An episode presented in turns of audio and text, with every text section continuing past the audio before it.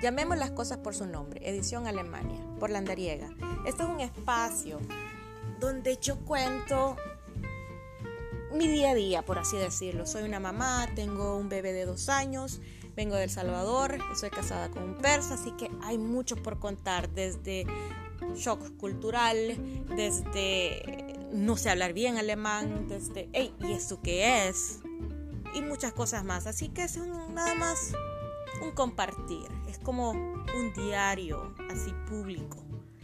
Y no sé si me van a escuchar o no, pero simplemente ya me están sudando las manos, nada más con hacer este recording.